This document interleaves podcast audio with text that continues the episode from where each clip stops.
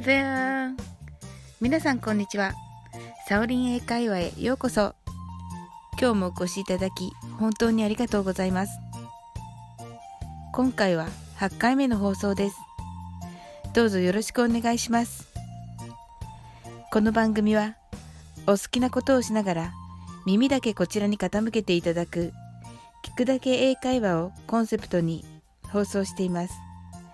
ゆったりと気軽な気持ちで楽しく聞いてくださいね。今日私が皆さんにお伝えしたい英語は以前の放送でもお話しした Congratulations に続いてまたまた声を大にして言いたい一言です。本当に一言なので他の英語チャンネルもおそらく扱っていません。そして例えばかなり英語が堪能な日本人でもご存じないかもしれません。その言葉はびっくりした時に思わず口から飛び出てくる一言です。皆さん何だと思いますか？それは Wow です。正解の方おめでとうございます。これを知っている方は多いと思います。日本語だと、わみたいな感じでしょうか。さて、このわおの発音ですが、わおではありません。実は、わを言った後は、音は発音しません。口をすぼませるだけです。そこまで一緒にやってみましょう。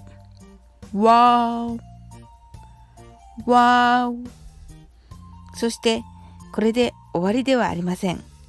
すぼめた口を開くときにおわ。と自然に出ます。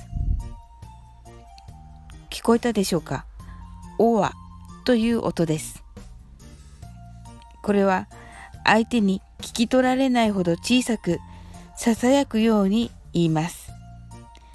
相手が聞き取らない声での発音なので私たち日本人には聞き取れないのです。Wow 自体がすごく大事な言葉というわけではないですので Wow の発音は市民権を得ていませんでした。私たち日本人が Wow と発音しても意味が通じるからでしょう。ちょっと難しかったかもしれません。それでは詳しくゆっくりと発音の練習をしてみましょう。Wow! Wow! いかがでしょうか？これは Wow を言った後口をすぼめる。すぼめた後口を自然に開く。その時に、おわという息のような声を出してください。そうすると、とてもネイティブのような発音になります。もう一度やってみましょう。Wow! Wow! いかがでしたか？ちょっと難しかったかもしれません。この辺がわからなかったなどご意見をいただけましたら改善させていただきます。それでは今日もお越しいただき本当にありがとうございました。この番組ではレターを募集しています。英語の素朴な疑問などどしどしお送りください。あなたからのご参加をお待ちしています。どうぞよろしくお願いいたします。いいねやフォローしていただけると大変ありがたいです。